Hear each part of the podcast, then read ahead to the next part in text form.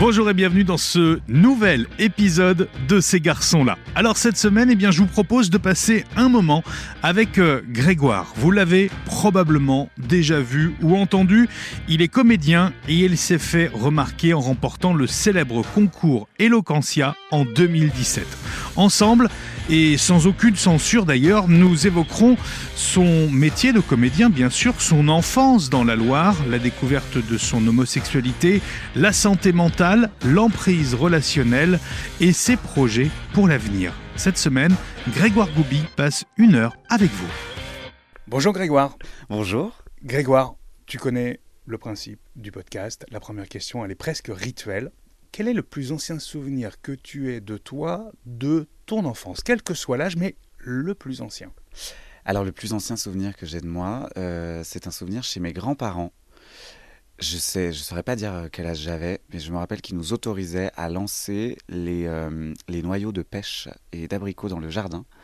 Et euh, pour nous, c'était une, ouais, une folie, une folie. Donc on était super contents de, manger déjà un abricot, euh, juste pour avoir le, noyau et pouvoir le lancer dans le jardin. Et c'était trop beau parce que un an après, en fait, on voyait les, petits abricotiers qui, allaient dans le jardin. Donc c'était, c'était un très très beau souvenir. Un souvenir, donc j'ai envie de dire proche de la nature. Tu ne te rappelles pas de l'âge, mais euh, cette enfance, elle se déroule où? Alors elle se déroule à, dans les alentours de Montbrison dans la Loire, donc euh, dans la région de, Saint-Étienne, donc vraiment un milieu euh, rural. Euh, une campagne très très jolie, pas, pas touristique, mais qui bouge quand même. Et, on va dire assez, oui, assez calme, assez calme, sans gros soucis, on va dire, ni d'identité, ni de, ouais, ni de travail. Enfin, tout, tout se passe assez bien dans cette campagne, j'ai l'impression. Enfance que tu pourrais qualifier d'heureuse? Oui, globalement, j'ai eu une enfance assez heureuse, euh, malgré tout. Euh, j'ai eu des, parents assez, enfin, qui, ont subvenu, qui ont su subvenir à mes besoins. J'ai eu des amis, très vite, euh, mes amis ont, ont été géniaux. Vraiment, je me suis créé une, une vraie famille grâce à mes amis. Ce que l'on choisit ceux que l'on choisit, exactement. Euh, et, encore aujourd'hui, c'est des amis que, enfin vraiment, je, même si à la distance, parce que maintenant j'habite à Paris, euh, je sens vraiment qu'il y a un lien indéfectible et que et qui seront toujours là euh, pour moi. Alors les amis, la famille, les grands-parents et, et, les parents dans tout ça. Alors les parents, on va dire que j'ai eu une début, un début d'enfance assez, ouais, assez ah, c'est cool, ça s'est très bien passé, on partait en vacances, etc. Et puis, euh, euh, très vite, euh, ma mère est tombée en, dépression. elle était orthophoniste en libéral et, donc elle a fait une sorte de burn-out. Et, et donc elle est tombée en dépression à, cause de ça durant des années. Alors au début, c'était c'était minime, c'est-à-dire euh, elle disait voilà bon bah je vais peut-être annuler mon dernier rendez-vous, mhm. donc elle revenait un peu plus tôt. Euh, après elle disait le, matin bon bah je vais peut-être partir plus tard au, boulot, donc mhm. c'est venu vraiment tout petit à petit jusqu'au jour où carrément elle ne sortait plus de sa chambre euh, et dormait toute la journée. Tu te souviens quel âge quel âge tu avais à ce moment-là? C'est assez flou, mais je dirais que les prémices ont commencé vers 8 ans. Mhm. Euh, et puis ça s'est étalé vraiment le moment où j'ai conscientisé qu'elle restait dans son lit, qu'elle ne travaillait plus. Je pense que c'était vers les 10 ans, 10, 11 ans, euh, début collège. Et mon père, lui, euh, continuait absolument toute sa vie, tout à fait, on va dire, normalement. il était bien occupé par tout un tas de choses, par son travail, mais aussi il était dans, dans les euh, dans les comités des fêtes, etc., du, village. Euh, et donc, il y avait beaucoup de non-dits sur cette situation. Je la comprenais pas vraiment. Euh, On t'en parlait pas autour on m'en parlait pas du tout. Et je voyais quand même qu'il y avait un truc un peu bizarre, c'est-à-dire typiquement pour Noël, bah, on faisait Noël en bas, et ma mère avait sa chambre en haut, et en fait, bah, elle venait pas. Et alors qu'avant, quand j'étais enfant, enfant, elle venait à Noël, etc. Donc et je voyais des fois, euh, j'en sais rien, mon oncle qui montait dans la chambre. Alors j'ai appris après que c'était bah, pour lui parler, pour voir comment ça allait, etc. Mais, euh, mais moi à l'époque, je ne comprenais pas pourquoi elle n'était pas là. Et j'avais ce truc-là de elle est malade, mais, mais pas encore euh, malade, enfin, qu'elle était malade physiquement et, pas forcément psychologiquement. Je comprenais pas ça. Le, jeune Grégoire, à l'époque, il, a des rêves, il a des envies, peut-être comme tous les petits garçons de son, son âge?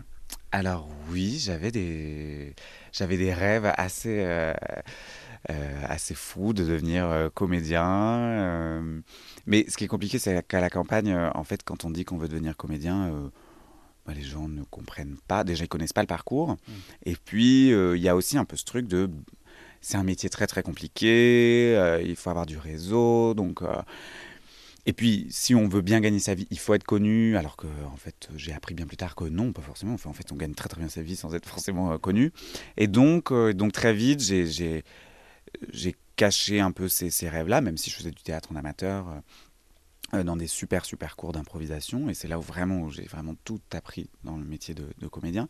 Et, euh, et, je me suis dit ok ben je vais euh, être prof de français à l'étranger.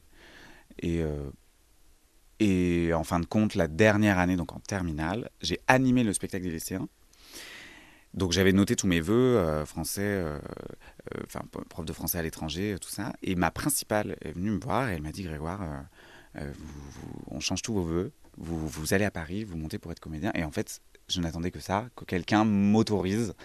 Et donc j'ai dit, mais oui, bien sûr, évidemment. C'était une délivrance, là. C'était complètement une délivrance, puisque, puisque mes parents, à ce moment-là, euh, bon, bah, faisaient leur vie. Enfin, ma mère était pas bien, mon père était dans ces, dans ces choses-là. Donc j'étais euh, livré à moi-même. Mes amis me disaient que j'avais beaucoup de talent et tout ça, mais euh, j'attendais une validation plus grosse. Hmm. Euh, d'un adulte peut-être D'un adulte, d'un référent. Euh, et c'est arrivé avec ma principale qui, qui me connaissait quasi pas. Et, euh, même encore aujourd'hui, je, lui dois énormément parce que j'aurais eu un parcours de vie, mais totalement différent. Tu la revois de temps en temps? Alors non, enfin j'ai dû la revoir une fois, je pense. évidemment, je lui ai reparlé de ça et je l'ai remercié encore une fois. et je suis tombé aussi sur un, sur un mail que j'avais écrit bah, ma première année à la fac à Paris, où je la remerciais encore une fois euh, de tout ça. Et, euh, mais c'est vrai que pour le coup, euh, ça a été un élément déclencheur et une personne importante de, de, ma vie. Elle a joué son vrai rôle, et son vrai rôle dans l'éducation nationale en tout cas. Donc c'était oui, c'était une belle rencontre. Quelle éducation euh, tu reçois au sein de, te, de ta cellule familiale, euh, de ta maman, même si elle est peut-être un peu absente et malheureusement préoccupée par, euh, par cette maladie mentale, de ton papa, de tes grands-parents aussi, mhm. puisque tu parlais d'eux tout à l'heure. elle est comment l'éducation du, du petit Grégoire? Alors l'éducation du petit Grégoire, elle est vraiment dans la méritocratie. Donc, euh, on voit qu'on est euh, en campagne. Hein. c'est ça, exactement. Donc euh, c'est-à-dire que quand je ramène une bonne note, j'en sais rien, un 18, bon bah c'est c'est super. Et, les autres, ils ont eu quoi? Bon bah la prochaine fois, ce sera encore mieux. Enfin, donc c'est toujours plus, plus, plus. Il y a aussi un truc où je me fais tout seul, c'est-à-dire que les devoirs, je les fais vraiment tout seul. Toute ma scolarité, je les ai fait tout seul j'avais des facilités, donc euh, donc c'était top. Et puis, euh, et puis pareil, mes grands-parents, quand j'ai dit que, que je voulais être euh, comédien, bon, bah, ça a été un peu compliqué de, se dire, bah, oui, mais il faut quand même que tu fasses des études, etc. Donc c'est pour ça aussi que j'ai fait des études de, théâtre. Et puis c'est vrai que l'histoire de mon grand-père, c'est que bah, lui, il est parti de, de, rien, il a été placé très vite même s'il connaissait sa mère, euh, voilà. Euh, donc il a fait un métier euh, manuel, il était coiffeur, et puis il a très bien réussi là-dedans, donc il a acheté un salon de coiffure, puis après il a acheté une crêperie juste à côté, une, un magasin de vêtements, je crois, et du coup il s'est construit vraiment tout seul avec avec pas grand chose, même si pour le coup sa mère avait des biens, etc. Mais, mais une autre époque aussi, Grégoire complètement une autre époque. Euh, et puis, euh, et puis aussi, il s'est réfugié dans, dans, les arbres. On parlait tout à l'heure du coup des, des, des, noyaux d'abricots. il s'est euh, parce que je pense qu'il a eu un, il, un, complexe, un complexe d'infériorité de, ses connaissances. il s'est dit voilà, je suis pas assez intelligent. Enfin, je pense que c'était très inconscient, hein. mais du coup, il s'est plongé dans l'arboriculture. Il a créé un arboretum, donc avec vraiment des milliers, milliers d'arbres et des connaissances énormes euh, dans, les, dans les arbres. Et, euh, c'était une passion euh, dévorante. Donc, malgré le fait que je pense que être coiffeur, c'était pas vraiment sa passion et qu'il a entrepris, etc. Mais heureusement, il a eu ce, ce jardin, ben, voilà, ce jardin qui, qui, était secret au début, puis de moins en moins secret. Et, et je pense que si, pareil, à, si à, à l'âge que j'ai eu quand on m'a dit, bon, bah, tu peux être comédien et tout, si on lui avait dit, bon, bah, tu peux vivre de cette passion pour les arbres, il l'aurait fait facilement, mais comme tu dis, c'était une autre époque. Tu parlais de complexe concernant ton, ton grand-père. Mm. Est-ce que toi aussi, tu as pu complexer justement de ne pas être du, allez, je vais dire le mot, du sérail, de pas de pas venir de la profession, de pas avoir d'attache dans la profession, peut-être euh, ce sentiment d'illégitimité à un moment donné euh, quand tu es alors, puisqu'on a avancé dans le temps, arrivé sur Paris? Mhm. euh, Alors non, j'avais pas vraiment de complexe. Je me disais juste comment je vais gravir cette montagne qui... ouais, je, me disais, bon, évidemment, euh, peut-être que j'ai pas de talent, je, je, je, sais pas jouer, je, je suis. T'as douté Ouais, j'ai énormément douté. Euh, euh, parce qu'en fin de compte, quand j'étais dans mon collège-lycée, on me disait que c'était super drôle, mais ok, très bien, c'est mes amis qui me disent ça, donc ça vaut pas grand chose en fin de compte. ça fait du bien à son ego, mais après, euh, si on arrive sur Paris, qu'on dit Oh, mes amis ont dit que j'étais super drôle. oui, et eh ben on est tous à avoir des amis qui nous ont dit qu'on était super drôle. Exactement. Exactement. Donc, euh, et c'est vraiment quand j'ai commencé à être à la fac et puis après au conservatoire où je me suis rendu compte que oui, j'avais des compétences et que j'avais aussi vachement travaillé pour.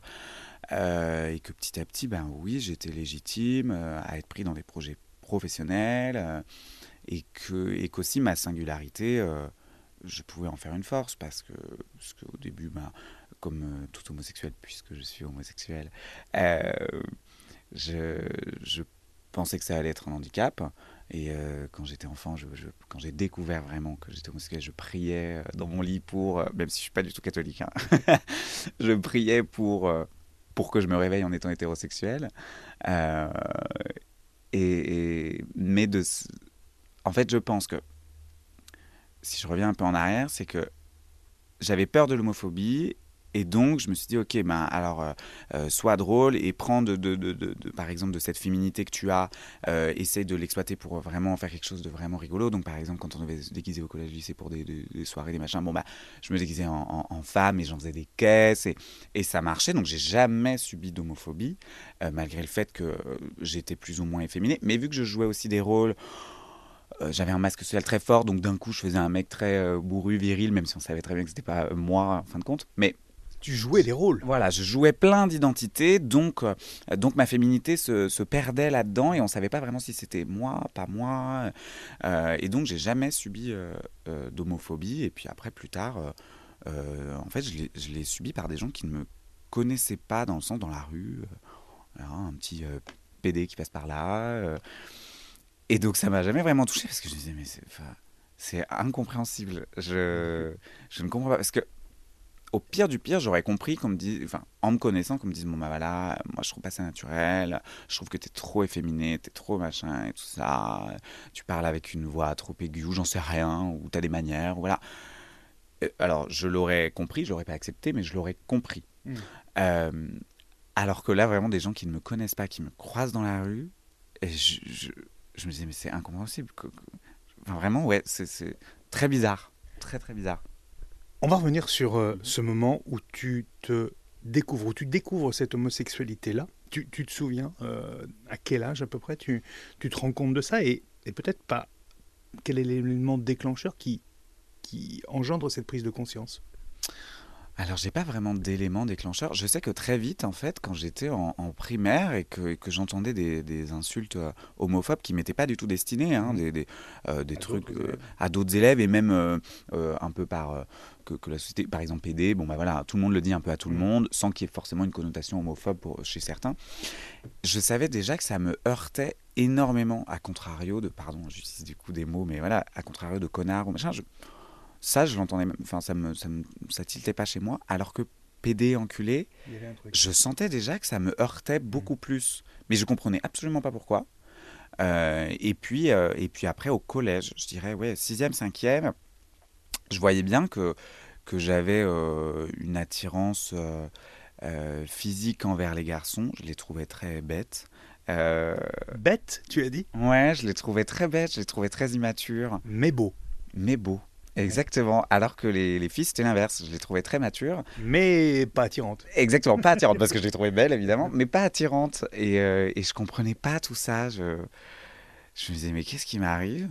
Et puis après, j'ai eu mes premières euh, expériences euh, homosexuelles. Et là, oui, ça a été, euh, ça a été une évidence. Et... Jamais il y a eu le, la l'idée même ou la volonté peut-être euh, de nier ça pour aller peut-être vers une, une relation avec, euh, avec une fille? Tenter?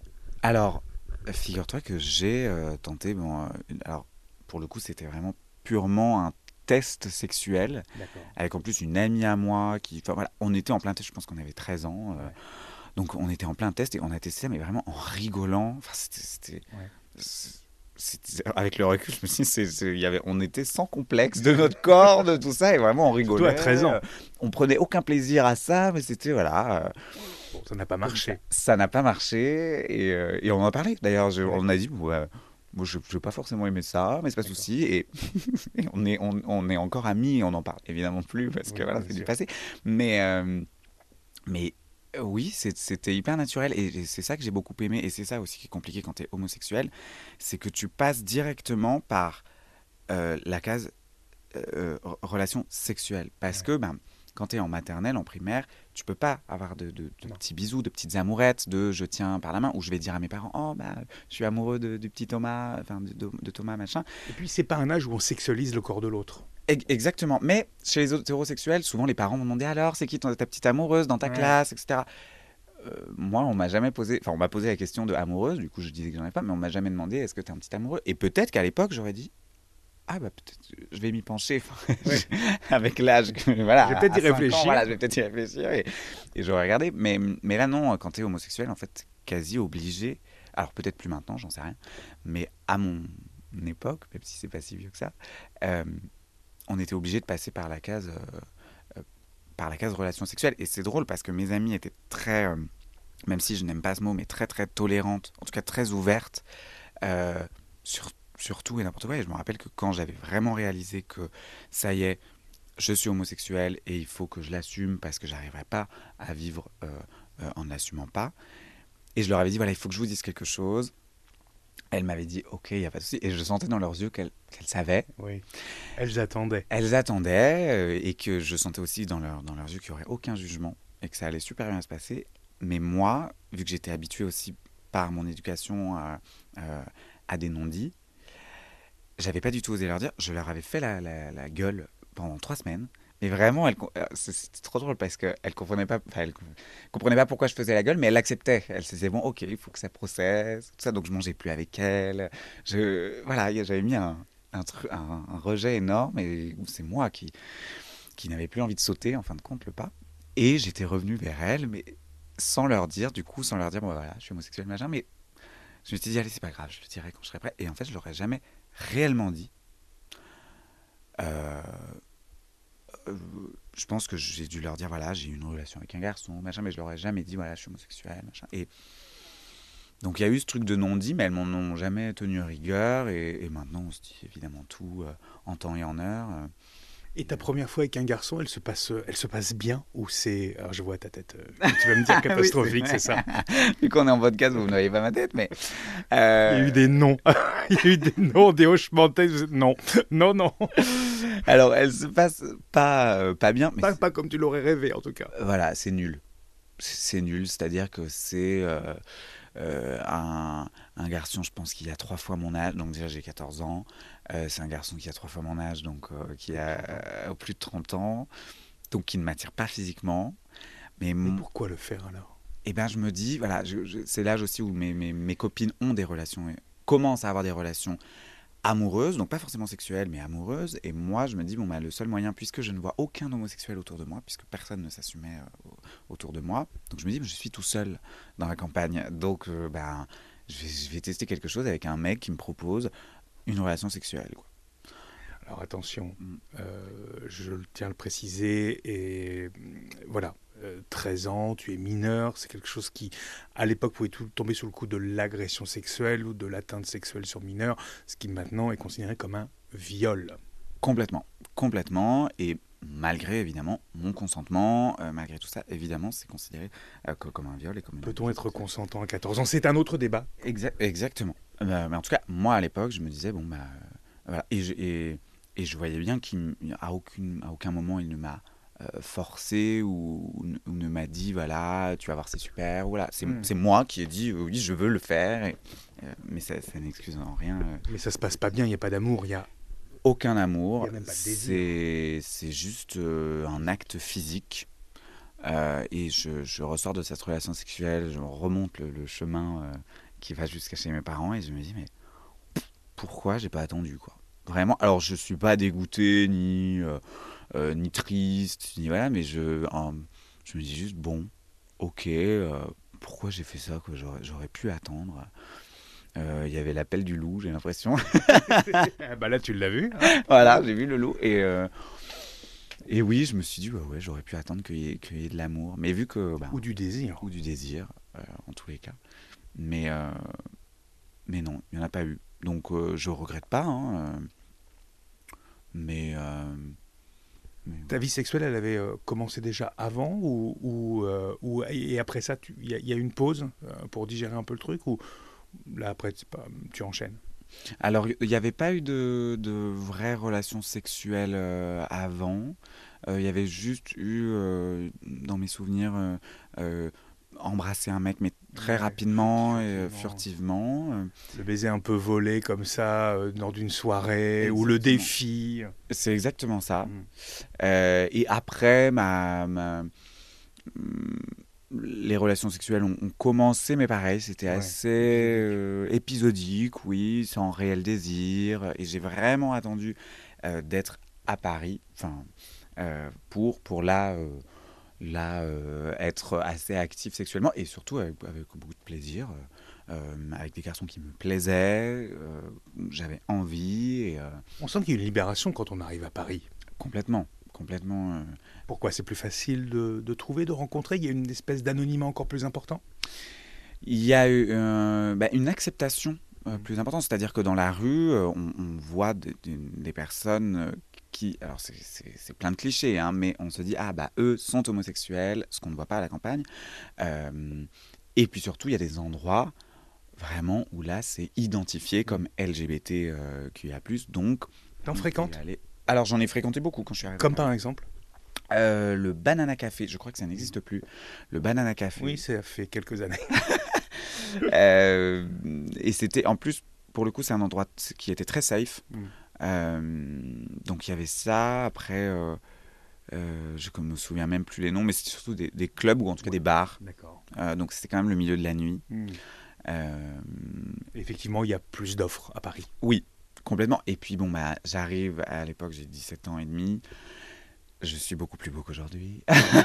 mais non, tu es encore très très beau. non, mais c'est voilà, c'est normal euh, euh, que, que j'ai l'impression que j'attire beaucoup de gens. Ah, parce que tu sais, est-ce que c'est peut-être pas cette jeunesse aussi qui malheureusement, alors là, on pourrait en débattre, tu vois, mais qui peut-être aussi attire, tu vois? Complètement, complètement. C'est dans le milieu homosexuel, mais j'ai l'impression le milieu hétérosexuel aussi, puisque le milieu homosexuel est très hétéronormé, mais oui, il y a ce culte de la jeunesse. Euh, du corps aussi. Du corps, euh, de, de, de... c'est drôle parce qu'il y a, il y, a, il y a les extrêmes, il y a soit une masculinité énorme, soit une féminité énorme. Mm. Donc c'est plein, plein, plein, plein de codes. Et moi, et, et, en milieu de ça, euh, on a, tu as les twinks, les machins, les ceci, les mm, cela, mm, les Jim Queen, etc., etc., etc. Donc tout ça, c'est très, très très codifié aussi, tu vois. Complètement. Et moi, je rentrais typiquement dans la catégorie du twink euh, qui arrive à Paris, qui a un corps très svelte, euh, qui est un berbe.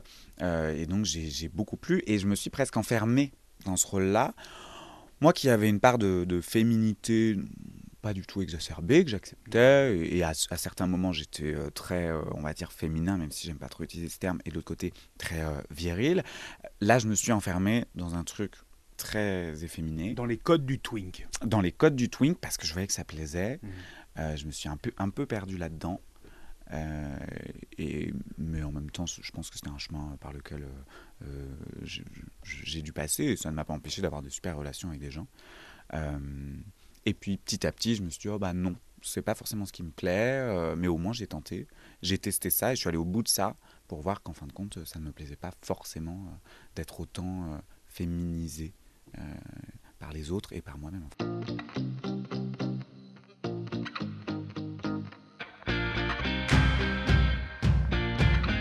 Tu parlais un instant de, tes relations. Il y en a certaines qui ont été beaucoup plus complexes que d'autres mhm. à, vivre. Tu as vécu ce qu'on appelle le phénomène d'emprise, toi, dans un couple? Euh, oui, oui, oui, je l'ai vécu, mais je pense que c'était la, première, à la fin de la première année où je suis arrivé sur Paris et j'ai rencontré un garçon euh, et ça se passait euh, très bien, enfin très vite, très bien. Et puis, c'est super, c'est génial. Au début. Au début. Et puis, petit à petit, j'ai senti de sa part qu'il y avait des choses, plein de choses qui n'étaient pas réglées, plein de traumas. donc, je me suis dit, bon, bah, je vais je vais l'accompagner euh, dans ce chemin difficile de la, de la construction ou reconstruction. Euh, sauf qu'en parallèle de que ça... que toi, tu n'es toujours pas prêt, en fait, hein, à une relation. Exactement, je suis pas prêt. Moi-même, je suis en pleine construction. Euh, et puis, et puis, je vois que oui, ça dérive sur la, la manière dont je dois m'habiller, la manière dont je dois me comporter. quand lui n'est pas bien, ben, moi, je ne peux pas être bien. De la jalousie, peut-être? De la jalousie, de la tromperie, énormément. Euh, de sa part. De sa part, de sa part. Mais tu passes, tu passes l'éponge. Je passe l'éponge. Je, je, oui, et, et, je découvre aussi parce que, donc, au début, vraiment, il y a une période où je, je ne fais que subir, mm. que subir, et, et en fait, je rentre dans un, dans un mécanisme où je dis, bon, bah, c'est ça l'amour. Ça doit être hyper intense. Dans les moments où euh, c'est terrible, bah, c'est très, très terrible. Donc, euh, c'est-à-dire jusqu'à dormir par terre euh, parce qu'on se fait la gueule, enfin en tout cas qu'il fait la gueule et que du coup il ne veut pas que je dorme dans le même lit que lui, donc je dors par terre.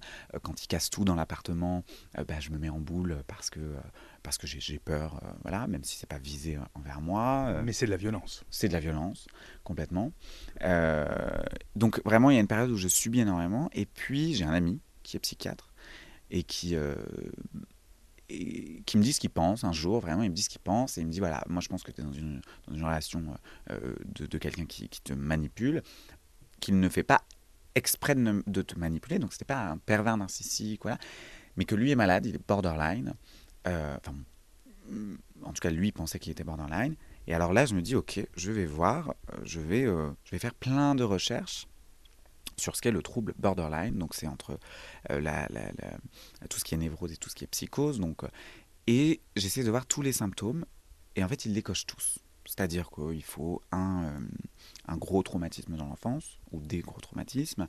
Il y a des, des montées d'émotions très très fortes mmh. qui retombent aussi sec. Donc, ce n'est mmh. pas du tout des périodes d'une semaine ou deux. C'est vraiment d'une minute à l'autre. il va y avoir un gros gros sentiment abandonnique. donc, on a très très peur de se faire abandonner mais en même temps on fait tout pour se faire abandonner, pour mm. tester en fait. Est-ce que la personne va rester? Et quand si la personne reste, on dit ah bah c'est génial, ça veut dire qu'il m'a pas abandonné. Donc je vais continuer à tester, euh, de faire des choses horribles pour voir voilà. Et s'il nous abandonne, on se dit ah bah j'avais raison, euh, tout le monde va m'abandonner, etc. Donc voilà, des périodes dépressives énormes euh, et des périodes au contraire où on est dans une surestime de soi. beaucoup, beaucoup d'ambition. Il y a plein d'autres choses. Il y a les addictions. Euh, les, automutilations. Donc voilà, lui était complètement addict euh, à la drogue, euh, au sexe, plein de choses. donc il cochait toutes les cases. C'est invivable pour toi Invivable, invivable. Et donc je fais énormément de recherches. Et en plus, je découvre que dans une conférence de je ne sais plus qui, mais qui était vraiment très très intéressante sur ce trouble, qu'il y a une, une, une contagion euh, pas du tout irréversible, hein, mais quand on vit avec quelqu'un de borderline, petit à petit, en fait, on, devient euh, borderline.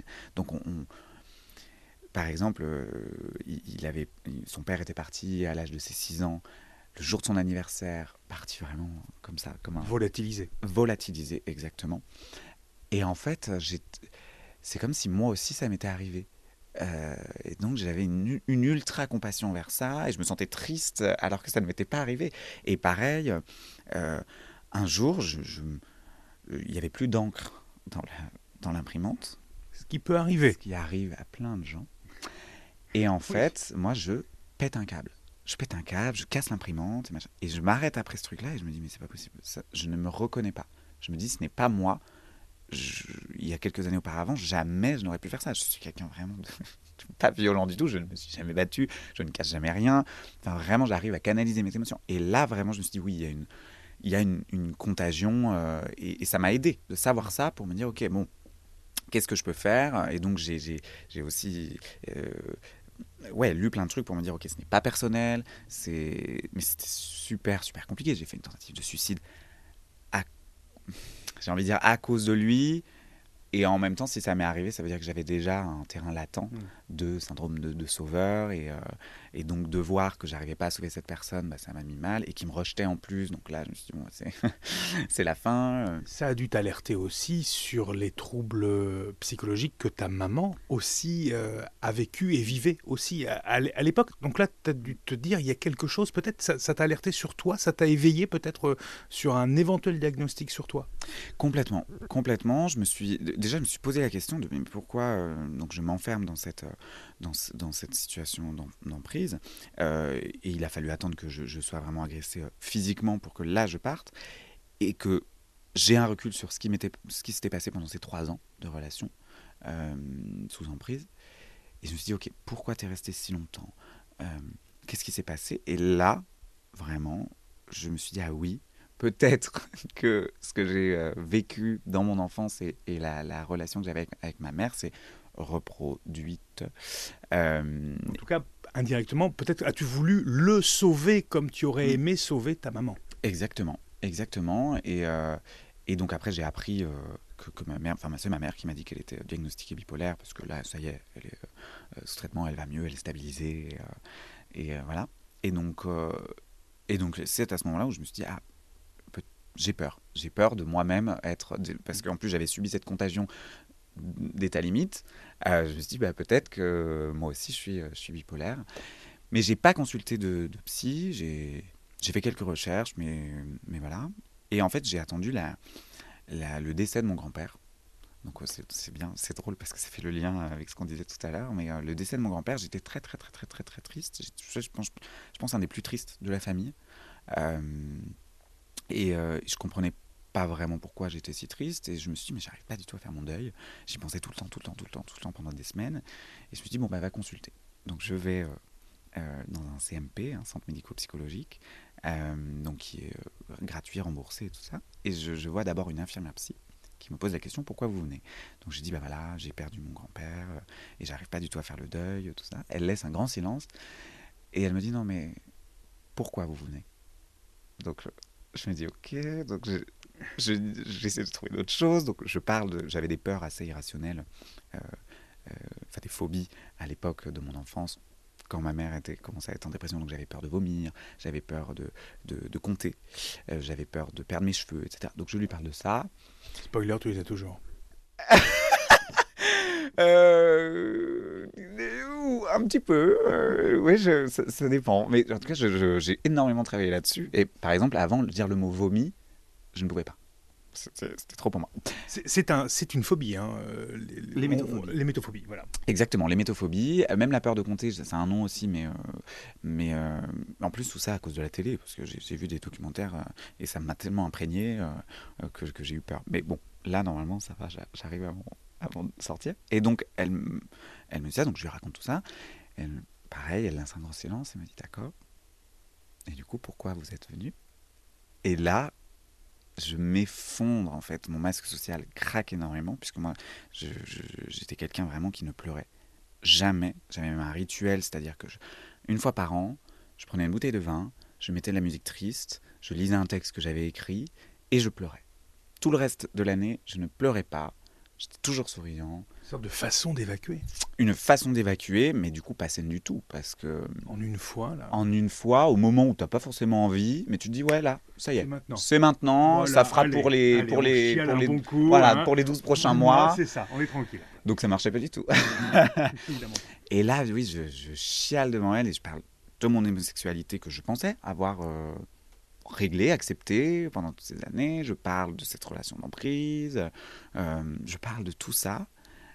Et, euh, et en découle un, un travail euh, de psychothérapie avec psychiatre et, et psychologue, où là, où là je parle aussi de la bipolarité de ma mère et cette peur-là d'être aussi bipolaire et, et pour l'instant, en tout cas, je n'ai pas été diagnostiqué bipolaire et, et, ça va plutôt bien. J'ai surtout de la, comment elle m'a dit, de la cyclothymie, je crois. C'est voilà.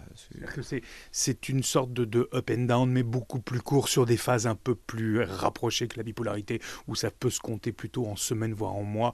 Là, on est plutôt sur des, des phases horaires ou des phases journalières. Exactement, c'est exactement ça. Euh, donc euh, voilà, avec et ça ne nécessite pas de traitement. Exactement. Et des petits épisodes euh, dépressif, donc, euh, euh, parce que je, sens bien que depuis que je suis né, j'ai une mélancolie latente. Mmh. Mais ça peut être une belle mélancolie. Mmh. Complètement, et j'ai l'impression de l'avoir de l'avoir sublimé, surtout aussi par mon métier d'artiste. Mmh. D'en avoir fait une force Oui, complètement. et c'est vrai, vrai que je fais beaucoup d'humour, moi, dans, dans mon métier artistique. On va y revenir, notamment avec les métiers inconnus. Mais ça, ça, on va y revenir. Ça, on va y revenir. Et en même temps, je me surprends à des fois à écrire des, choses très très tristes. Euh, et j'évacue euh, de, de, cette, de cette manière-là. Et par exemple, le clown est une façon aussi d'évacuer une, une, tristesse euh, latente. Et maintenant, je, je l'accepte, quoi, mmh. cette, cette tristesse-là. Donc des fois, je suis sous traitement pour, pour dépression. Enfin, je prends des, parfois des antidépresseurs, mais ça m'aide surtout au quotidien sur mon corps à réussir à me lever parce que aussi j'ai bien senti qu'il y avait des périodes où je reproduisais le schéma de ma mère de commencer à me lever beaucoup plus tard, euh, etc. Annuler quelques rendez-vous. Exactement, pour en plus rester au lit. Donc c'est même pas pour rester chez mm. soi et être cocooning, non, non, c'est vraiment être fixé au lit. Et c'est aussi ça qui m'a alerté un petit peu euh, sur cette chose-là. J'ai l'impression que c'était les mêmes symptômes, mais pas forcément euh, une bipolarité. Quoi.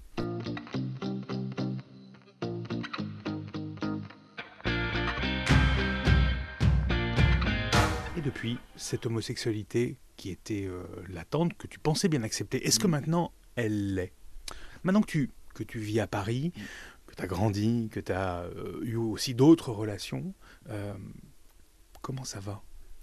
Eh bien, elle l'est. C'est, ça, me fait plaisir de le dire, c'est pas du tout une fatalité. Parce que j'ai, l'impression, et c'est ça que beaucoup, beaucoup de, de, gens qui ne vivent pas la découverte de l'homosexualité, c'est c'est qu'en fait, personne, au début, quand il découvre qu'il est homosexuel, est content. Personne. Si on avait le choix, évidemment qu'on ne choisirait pas ça. On choisirait d'être hétérosexuel. c'est beaucoup plus dur de vivre en étant homo que d'étant hétéro. exactement. Donc. Mais est-ce que quelqu'un qui découvre hétéro, qu'il est hétéro, est content aussi ou est heureux pas particulièrement? Non, mais il se pose pas la question. Alors que nous, en tant qu'homosexuels, on se pose la question. On se dit qu'est-ce que c'est que cette différence? Et, et, donc, il y a un travail.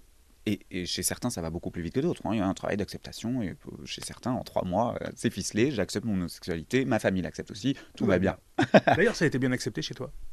Alors, euh, bah, ça a été dans la même, dans la même veine euh, du, des non-dits. Donc, moi, je l'ai, je l'ai dit quand j'avais 14 ans, je crois, donc à ma mère qui était en pleine, en pleine dépression. Donc, et vu que j'étais dans un, dans un prisme complètement déformant, je, je, j'arrive avec une lettre euh, parce que je voulais voir un garçon. Vous savez, il y avait MSN et tout ça. Donc, euh, je voulais voir un ah, garçon qui était à Tours. Euh, et... Tiens donc. Tiens donc. et Spoiler, c'était pas moi. Non, non, ce n'était pas toi. Et tu l'as vu ou pas au moins? Non, je l'ai même pas vu évidemment parce que évidemment qu'à 13-14 ans, ma mère jamais. On ne fait pas 500 km tout seul. Oui, mais au moins, ça m'a permis d'écrire une lettre et de dire voilà, je suis homosexuel et machin. Donc je lui donne cette lettre-là. Euh, euh, elle est dans son lit. Euh, voilà. Donc évidemment, elle, pleure. non pas parce que je suis homosexuel, mais parce qu'elle se dit que ça va être plus dur dans ma vie pour moi. Et aussi qu'elle n'aura pas de petits-enfants. Mais très vite, elle me dit bon, ça, c'est pas grave. Et puis aussi, elle pleure parce qu'elle est dans un état de fragilité extrême. Donc elle me rassure pas. plus sensible. Oui. Elle me rassure pas mais elle ne me rejette pas. Hmm. Et elle me pose la question, elle me dit, est-ce que tu veux que j'en parle à ton père ou est-ce que tu veux le faire? Moi, vu que j'étais habitué dans une situation de non-dit de avec mon père, je, dis non, je veux bien que ce soit toi qui en parle. Euh, elle en parle et deux semaines plus tard, je crois, elle vient me dire bon voilà, il l'accepte, euh, mais juste il va pas t'en parler. Euh, voilà. Non-dit. Non-dit. Il se passe. on sait qu'on le sait, je sais qu'il sait, mais on s'en parle pas. Exactement. Et il se passe sept ans sans que, sans que j'en parle, ni à mon père je, n'en reparle pas non plus à ma mère, etc. Donc direction 21 ans Direction 21 ans, je suis en, en pleine, en pleine à Paris, en pleine euh, emprise, sous, sous emprise. Et, euh, et je crois que mes parents viennent à Paris pour m'annoncer qu'ils divorcent. Euh, Et donc déjà, c'était la première fois qu'il venait à Paris me voir. Et en plus, c'est pour cette raison-là.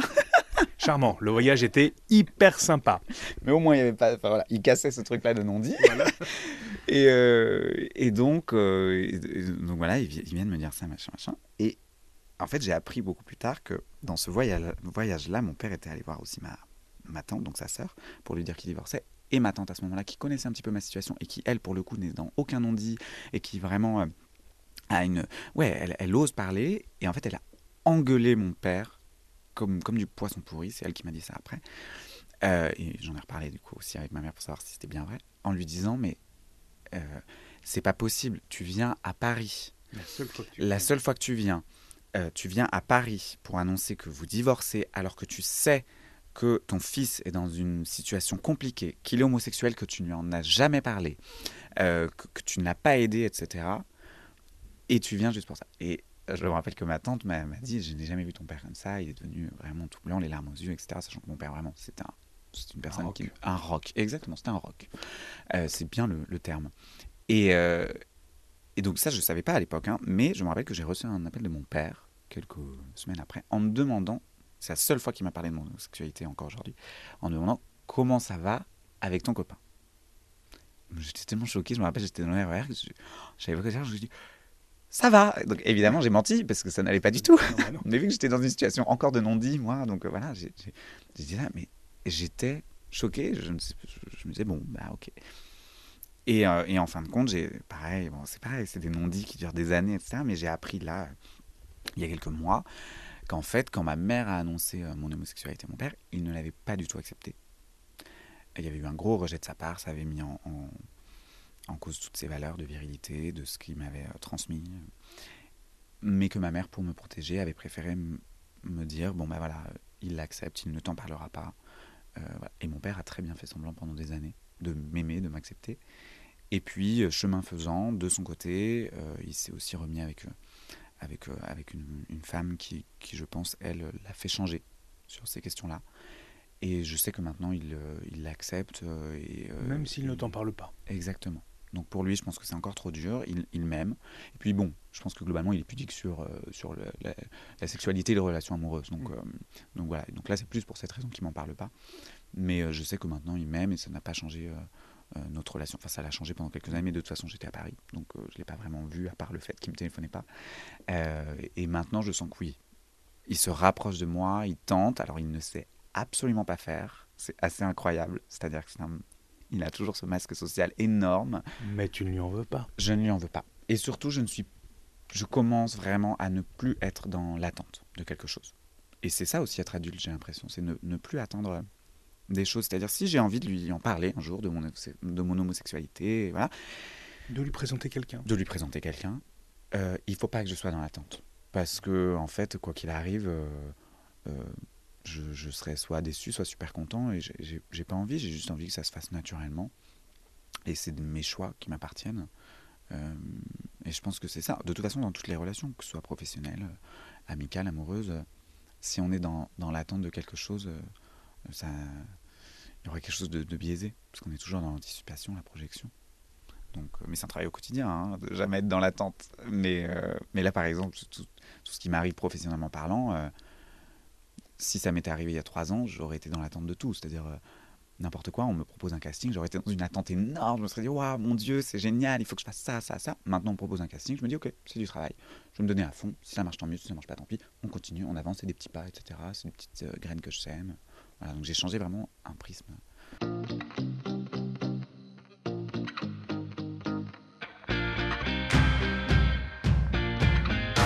Il y a, il y a un moment qui va être un peu, je sais pas si je, je peux le dire, en tout cas moi j'ai l'impression que ça l'est, un peu charnière, un peu pivot. C'est 2017 et c'est Eloquentia. Tu remportes ce concours, tu viens du, du 9-3, je crois, où le concours se déroule dans le, le 9-3, ça le, le, déroule, le concours pardon, se déroule euh, dans le 9-3, exactement. Ça change... Je suis à la fac euh, là-bas. Et ça change quoi pour toi? Franchement, ça change tout. Ouais, ça change tout. On peut rappeler peut-être Eloquentia, concours oui, d'éloquence. Concours d'éloquence avec le, le, film de, de, France 2, enfin le documentaire sur, sur France 2 de À voix haute, mmh. euh, tourné en 2015. Et, et, moi, j'ai fait le concours en 2017, donc à sortie en plus du, du documentaire. Donc il y a une grosse exposition médiatique. Euh, Et en fait, euh, ce concours, oui, ça change tout parce que je sors à peine de ma relation d'emprise. Euh, donc, je suis tout cassé, tout cabossé. Euh, et là, je rencontre des gens vraiment, déjà d'une part, très très bienveillants, respectueux, à l'écoute, et qui me disent Grégoire, tu peux parler de tout ce que tu veux. Tout, vraiment. C'est un concours d'éloquence. L'essentiel, c'est de le faire à voix haute et devant tout le monde. Devant tout le monde, à voix haute. Et, euh, et c'est pas du tout comme un concours de plaidoirie ou d'éloquence classique d'avocat, où on doit euh, défendre un sujet, mais, euh, mais d'une manière presque un peu avec une, une, une mise en recul, un mmh. détachement, voilà, avec, euh, euh, oui, avec des, des, des, des, trucs très précis de, de code euh, pénal, etc. Là, vraiment, au contraire, on part de soi. Et on peut faire de la danse, du chant, du théâtre, de ce qu'on veut. Et donc, moi, je, je fais ce concours. Et plus les tours avancent du concours, parce qu'il y a donc il y a quatre tours en public, et plus j'arrive à me livrer, et moi qui pensais au tout début que, vu que j'étais dans le 9-3, que j'allais jamais pouvoir parler de mon homosexualité. Dans le 9-3. Dans le 9-3, euh, évidemment, j'étais rempli de clichés, je viens de la campagne, et, et donc je pensais ça. Et puis. Celui de passage, dans le 9-3, euh, il y, a une vraie aussi communauté alors, qui ne qui s'étiquette pas mais mmh. il y a une homosexualité aussi dans le 9-3. complètement, totalement, totalement. Et en plus, moi, je, je, je vu que j'allais beaucoup aussi à, à Saint-Etienne, mmh. qui ressemble beaucoup au 9-3, en fin de compte. Ce sont deux départements, deux villes euh, où il y a une, certaine une, des difficultés sociales. Il y a une, une pauvreté ouais, et il y a aussi une, il y a eu une grosse immigration mmh. grâce aux mines. Et puis en fait, les mines se sont arrêtées et on a dit aux gens, bon bah démerdez-vous. oh bah, j'ai l'impression qu'on l'a fait partout oui. en France avec d'autres oui. et à d'autres époques. Complètement, mais j'ai l'impression que par exemple, c'est drôle parce que le Nord, on a réussi à retrouver une nouvelle identité, une industrie. Saint-Étienne, c'est une ville du Nord, dans le Sud, aspirée par Lyon. Donc vraiment, il y a une, une, un taux de criminalité, de, de...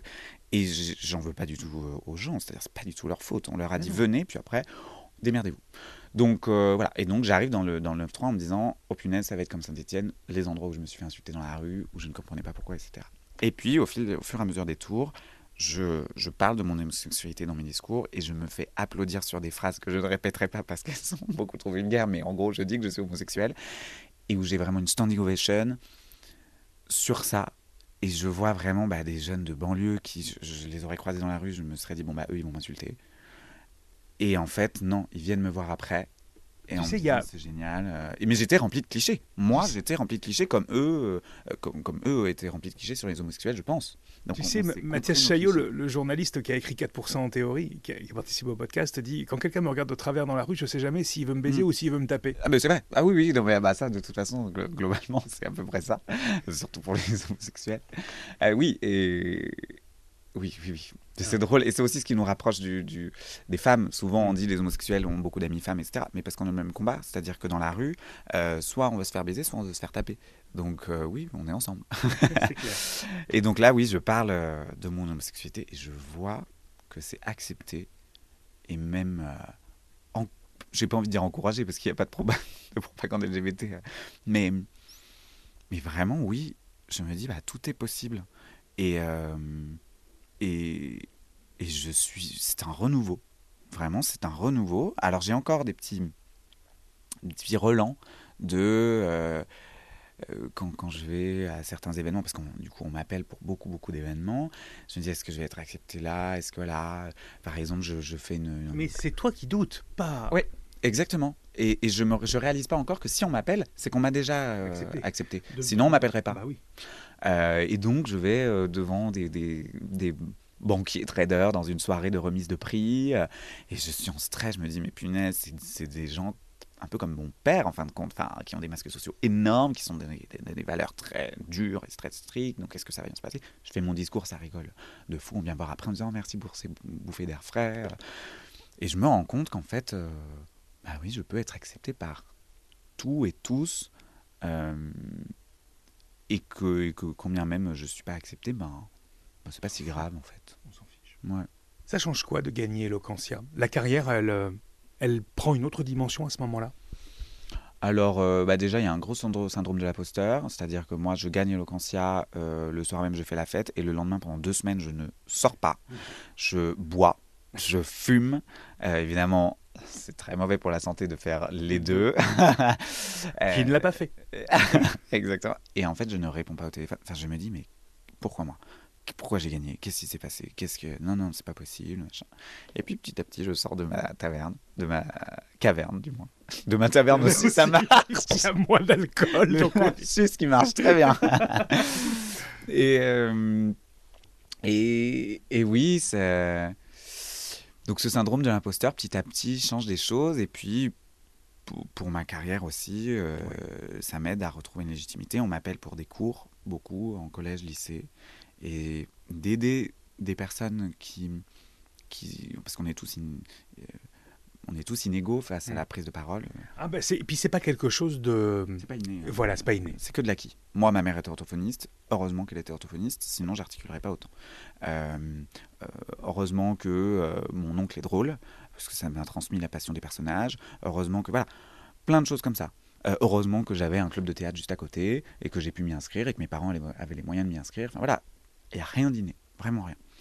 Euh, et du coup, de transmettre cette chose-là à des, à des élèves, euh, ça, ça m'a fait aussi un, bien fou de voir que j'avais euh, la possibilité de, de, transmettre et que ça marchait. Quoi. Et que, parce qu'au début, je me suis dit, mais attends pourquoi moi j'y arrive et pas d'autres quoi? Est-ce que je serais extraordinaire? Et c'est cata. Enfin, il faut pas penser comme ça. Enfin, c'est nul. Non, non, non. Tu as juste Travailler. Travailler. Et c'est que du travail. Et c'est ce que je dis à tous, du plus timide au plus, euh, au plus foufou, je leur dis, mais en fait, c'est du travail. Et quand je vois une, une élève euh, qui, qui, est toute rouge, euh, quand elle parle au tout début de l'année, elle, elle, elle, ose même pas dire un seul mot devant, devant sa classe, et que, vu que je fais des cours sur l'année, à la fin de l'année, elle arrive à faire un oral du brevet génial, elle ne rougit pas, elle, elle nous regarde dans les yeux. Enfin, je me dis, bon, bah c'est trop bien et c'est ce que je veux continuer de faire. Euh, donc j'ai cette partie-là de, ma vie qui, qui, se met en place. Et puis la partie tout simplement artistique, clairement, où je deviens des projets. comédien, des projets, euh, euh, des, des, pièces de, de, de théâtre. J'entre au conservatoire aussi. Et ça, ça m'aide énormément sur, typiquement ma technique du théâtre. et j'avais un peu peur aussi de théoriser. Parce que je me disais, bon, bah, je vais perdre une, une, mon identité. Et en fait, on ne se pose pas la question d'un artisan. Un artisan, bah, on lui dit, bah oui, alors bah, pour faire une planche, il faut faire ça. Mais après, il est libre de faire ce qu'il veut. C'est pareil. On te donne des techniques, des outils. Exactement. Mais très souvent, les gens qui ne sont pas dans le milieu artistique se disent, bah, c'est de l'inné. C'est que de l'inné. Ah, voilà. Ah bah lui, il a un don, il a un talent. Mais non, en fait, euh, c'est un, un, un, travail. Alors, euh, euh, évidemment, il y a notre enfance qui joue un rôle, et puis après, bah, on travaille pour, pour, pour, faire les choses au mieux, quoi, et pour grossir notre pseudo talent, quoi.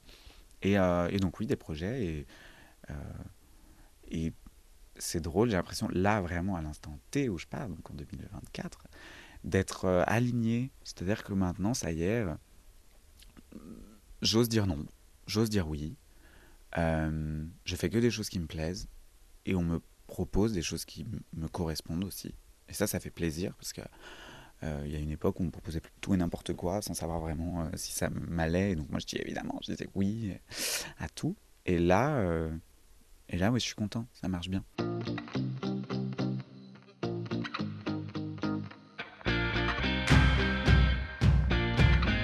C'est quoi ces métiers inconnus Je savais pas si tu voulais me lancer là-dessus ou pas. Donc, si, évidemment. Donc des métiers. Parce que là, il y a une vitre. Alors je me suis dit, est-ce que euh, on pourrait rencontrer un toqueur de vitre, par exemple, ou une serpillière humaine euh, aussi je, je, crois que je les ai tous regardés. Je me suis dit, mais d'où viennent ces métiers inconnus, Grégoire? Il y a quelque chose. Est-ce que ton esprit est malade? Eh bien, je ne sais pas s'il est malade, en tout cas, c'est une belle maladie s'il l'est. Alors, ouais, ces métiers inconnus, c'est arrivé euh, en confinement. J'étais en plein confinement avec mon frère, pour le coup. Ah, bah oui, là, il faut être confiné, là. oui, oui, oui, oui, Et, et, bah, on se posait tous un peu la question de notre, du sens de, de nos métiers. On s'est posé surtout la question de notre santé mentale aussi. De notre santé mentale, exactement, mais aussi de, bon, bah, est-ce que ce serait pas l'occasion de faire un métier euh, comme ça, comme si. Et je sais pas pourquoi avec mon frère, qui pour le coup, lui, est pas du tout dans les non-dits, parce que, enfin vraiment, voilà, on se dit les choses énormément pour revenir jusqu'à la conversation d'avant. Euh, voilà, lui, c'est trop drôle, c'est celui de la famille qui pour le coup a un, lâcher prise dans la parole qui est assez incroyable. Et, euh, et donc je ne sais pas comment c'est venu réellement, mais je me dis, ah bah, je vais écrire un truc, donc on va faire des petits métiers qui n'existent pas, et faire genre qu'ils existent, des métiers inconnus. Et donc j'écris les premières vidéos, imitateur de poules. Donc c'est quelqu'un qui va imiter des poules dans un poulailler pour pas, qu'ils, pour pas que les, les, poules se fassent attaquer, mais que ce soit lui qui se fasse attaquer. Sculpteur de glaçons en boîte de nuit, donc il met des glaçons dans sa bouche pour, euh, pour sculpter des jolies formes dans les glaçons. Attends, tu devrais préciser qu'il le remet dans le verre après. exactement. il le remet dans le verre évidemment. Euh, chanteur euh, pour forêt. Ah oui, c'est sympa, Moi j'ai beaucoup aimé le, le, blanchisseur de passage clouté. Hein. C'est, un métier à Paris, c'est, très utile. Nettoyeur de passage piéton, exactement. Et donc j'en tourne au début 5 pendant ce confinement. Et puis moi qui suis nul en réseaux sociaux, je les publie comme ça à n'importe quelle heure, à minuit, à machin. Enfin bref, donc ça, évidemment ça ne marche pas. Enfin ça ne marche pas ça marchote et je m'attendais pas à ce que ça marche. Hein. Je me surtout pour t'occuper. exactement. Et ça me, ça me, faisait rire surtout, ça me faisait beaucoup rire. J'adorais faire ça. Quoi. Et puis là, en juin 2023, je fais une formation, parce qu'on est intermittent, on a le droit à des, formations à DAS, et euh, sur les réseaux sociaux. Et puis, on nous dit dans cette formation, mais il faut que vous trouviez un concept que vous aimez bien, on va vous aider à ce concept, machin, à le mettre en place. Et, et puis, déjà. Voilà. Et je me dis, mais bien sûr, les métiers inconnus. Et là, ça m'aide surtout à avoir une, une, une efficacité. Une hmm. efficacité sur les jours de tournage, sur comment publier sur les réseaux. Et moi, mon but, c'est aussi d'avoir un petit peu plus de visibilité sur les réseaux. Et donc, je commence à en publier et à en tourner beaucoup. Euh, et je kiffe faire ça. Et je vois que ça marchote, euh, ça marchote un petit peu. Donc, euh, donc je suis ravi et, je, je, je continuerai, j'espère, à en faire beaucoup plus on attend des nouveaux métiers inconnus. Ah oui, bah, chaque semaine, deux, deux par semaine. C'est beaucoup, de, c'est un rythme. Hein. C'est un rythme, ouais, ouais, ouais. Après, moi, je suis euh, vierge, donc euh, slash psychorigide. donc, je prépare mes tournages vraiment comme un taré. Euh, c'est vraiment, il faut qu'on se rende compte que c'est énormément de travail, les réseaux sociaux. Hein. Vraiment, j'écris mes textes, je les apprends en amont, je, je, les costumes, les lieux, le, tournage. si le plan ne va pas, je refais. Enfin, vraiment. Et donc, j'ai des journées où je vais faire 10 métiers inconnus, où je tourne 10 métiers inconnus sur la même journée. Après, je fais du montage, etc. Enfin, vraiment, j'ai un plan pour ces métiers inconnus, parce que j'aime bien quand je fais quelque chose qui me plaît, en tout cas, de le faire vraiment à fond. Mm. Euh, et, là, j'ai l'impression d'être à fond. Et, surtout, j'avais peur de ne pas tenir sur la longueur. Euh, c'est aussi pour ça que je, je me suis dit deux métiers par semaine c'est déjà très bien. Oui. Parce que typiquement, la formation nous a dit bon, voilà, il faut assez rapidement passer à plus, machin. Mais non, non, non, je préfère euh, être sur la La qualité. La qualité. C'est quoi l'avenir maintenant, alors que tu as cette présence-là sur les réseaux sociaux? Mm.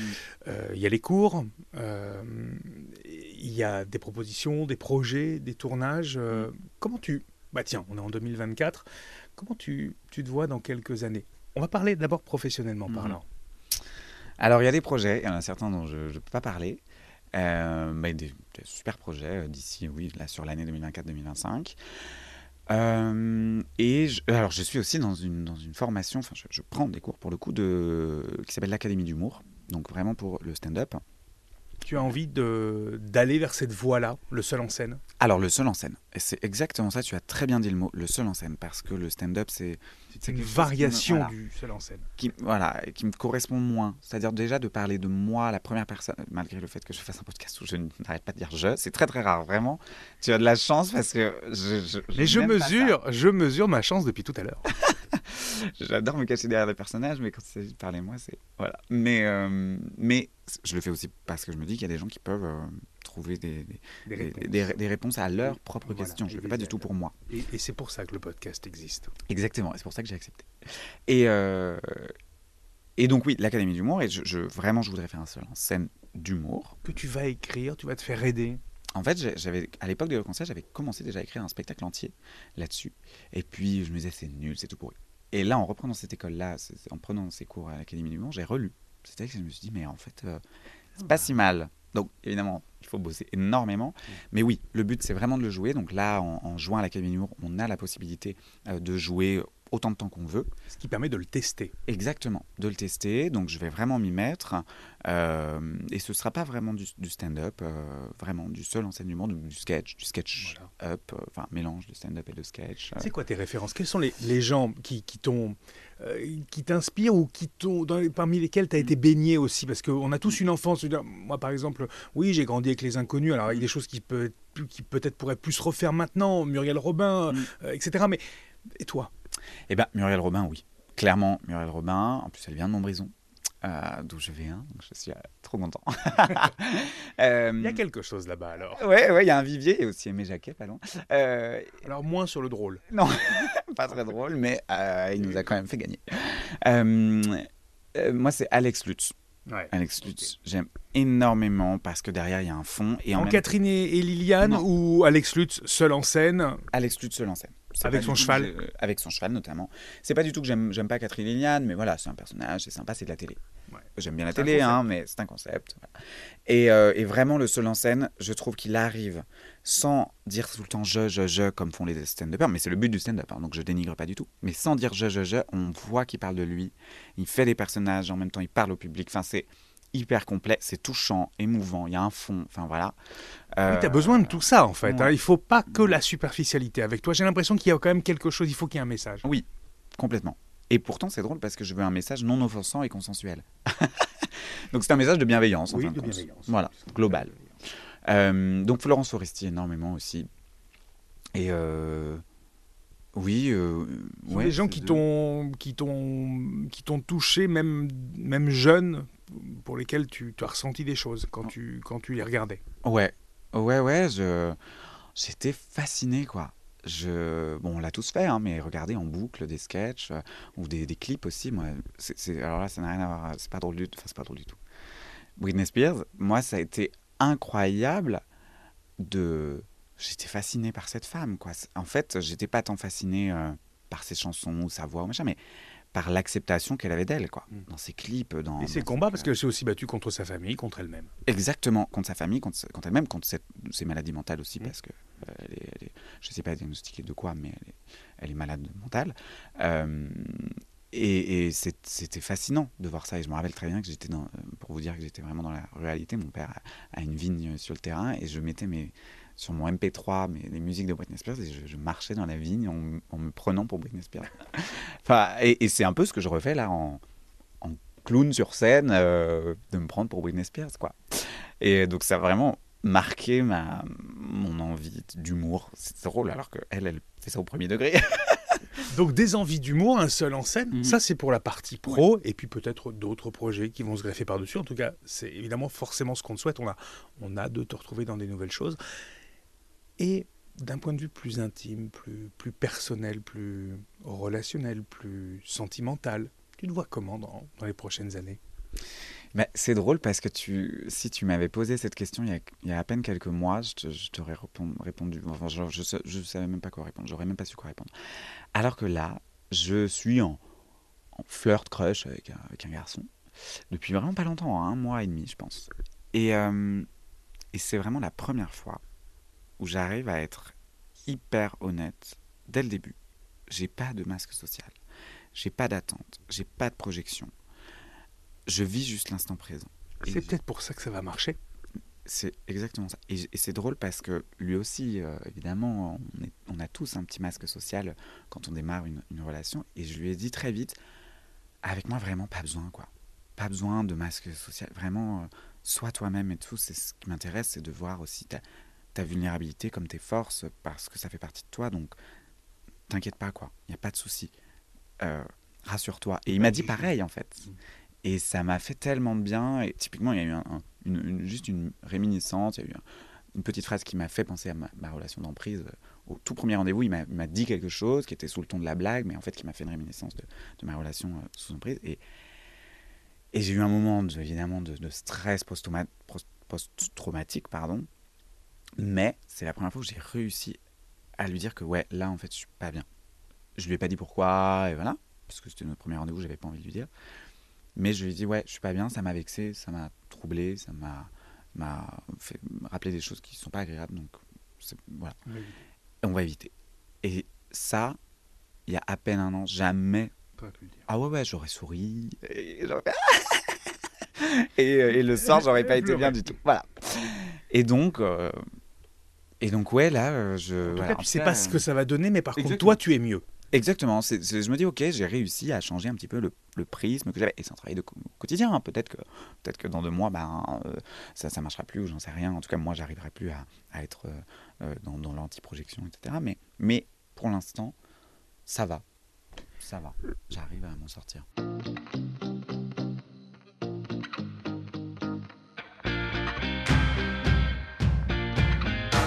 Connais le principe du podcast. Autant la première question, elle est connue, la dernière, elle l'est aussi. C'est le mot de la fin. Et c'est ton moment. Alors, c'est très, très émouvant, en fait, d'avoir déjà un, temps de parole libre dans, notre société qui nous demande toujours d'aller plus vite. Et euh, si j'ai un message à faire passer, même si en vrai, euh, vous avez toutes les clés, euh, mais elles sont juste au fond de vous, quoi. Si ouais, voilà, c'est ça mon message. c'est drôle, je dis message comme si j'étais le Messie. Alors que pas du tout. Vraiment, vous pouvez penser l'antipode de moi, de, tout ce que j'ai dit dans ce podcast. Euh, mais c'est ça qui est beau aussi, c'est que, que vous avez le droit. Moi, par exemple, je regarde Touche pas à mon poste, j'assume. Euh, mais parce que j'essaie juste de, de, comprendre. De comprendre, ça ne veut pas dire que j'accepte. C'est-à-dire je n'accepte pas les idées euh, de Vincent Bolloré, typiquement, de de Cyril Hanouna, même si je le trouve très très très talentueux. Mais j'essaie juste de comprendre. Et je pense que hum, du coup, c'est ça qu'il faudrait qu'on tente, c'est de se comprendre pour s'accepter. Et pareillement, d'essayer de, comprendre les autres, comment ils, ils en sont arrivés là, que ce soit quelqu'un qu'on adore, que ce soit quelqu'un qu'on déteste ou qu'on juge. Euh, ayant fait des choses mal. Euh, mais en tout cas, de, comprendre le cheminement pour ensuite se dire, ok, bah, cette personne-là, je ne l'accepte pas, ou en tout cas, je n'accepte pas cette partie de, de la personnalité, euh, ou cette personne-là, je l'accepte. Et parce que c'est facile, en fait, de, de, de, juger sans essayer de comprendre. Quand je dis c'est facile, moi-même, hein, je l'ai fait beaucoup c'est facile parce que c'est la facilité, c'est vraiment le sens propre du terme. Et donc je pense qu'il faut aller plus loin euh, et, voir, toutes les, nuances. Et c'est aussi pour ça que tous les documentaires sur euh, Michel Fourniret, le petit Grégory, tout ça marche. Parce qu'on essaye de comprendre. Et ça ne veut pas dire qu'on accepte. Euh, et je trouve que cette notion-là, elle est, hyper intéressante elle nous dit plein de choses sur nos relations aux autres sur pourquoi notre patron nous parle comme ça, sur pourquoi euh, notre mère nous énerve, euh, sur... C'est tout con, hein, mais sur la SNCF qui est tout le temps en retard. Je ne l'accepte pas. J'ai payé pour mon billet. Mais j'essaie de voir plus loin, de se dire, ok, en fait, ça fait dix ans que l'État n'investit plus dans la SNCF, ou en tout cas, ils investissent pour des mauvaises choses, et pareil pour l'éducation nationale. Donc je, J'essaie de comprendre pourquoi les enfants sont en difficulté, euh, mais je n'accepte pas euh, qu'ils se confortent dans cette difficulté-là, euh, alors qu'on leur donne tous les moyens d'y arriver, en tout cas pour certains. et donc je pense que oui, c'est de voir plus loin que les apparences, mais ça ne veut pas dire faire preuve de, de complaisance, mais seulement de bienveillance. Merci Grégoire. merci à toi de ton invitation.